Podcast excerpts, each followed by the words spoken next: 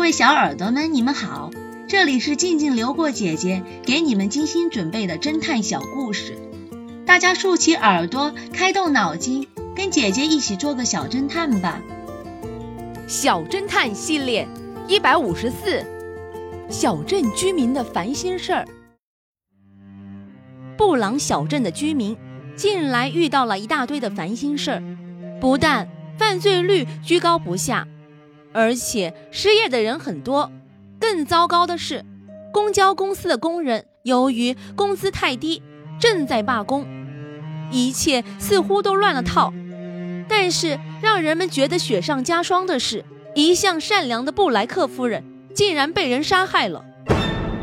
警方在案发现场拘捕了两个嫌疑人，一个是流浪汉菲利普，另一个是银行职员托马斯。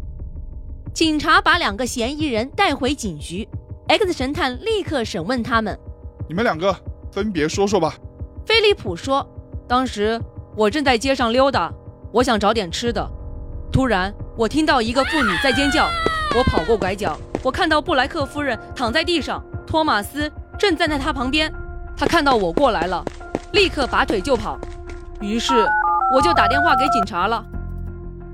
而托马斯却是这样说的：当时我正在坐公交车，我去找我几个朋友打扑克，我刚下车，就听到拐角处有人发出了一声尖叫。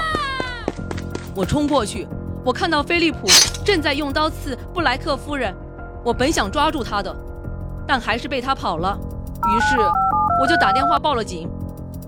根据两个人所说的话，X 神探立刻指出了凶手。小侦探们，你们知道凶手是谁吗？下集告诉你们答案哦。被冤枉的狗狗，这个故事的真相是。